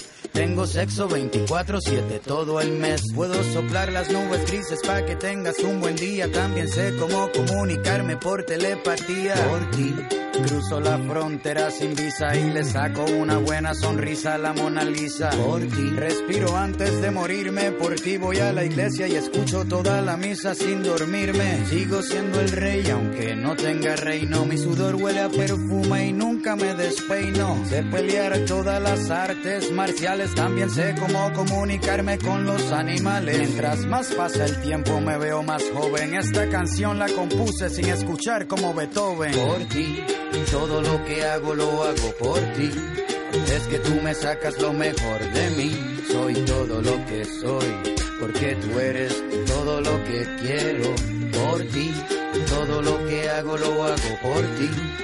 Es que tú me sacas lo mejor de mí. Soy todo lo que soy, porque tú eres todo lo que quiero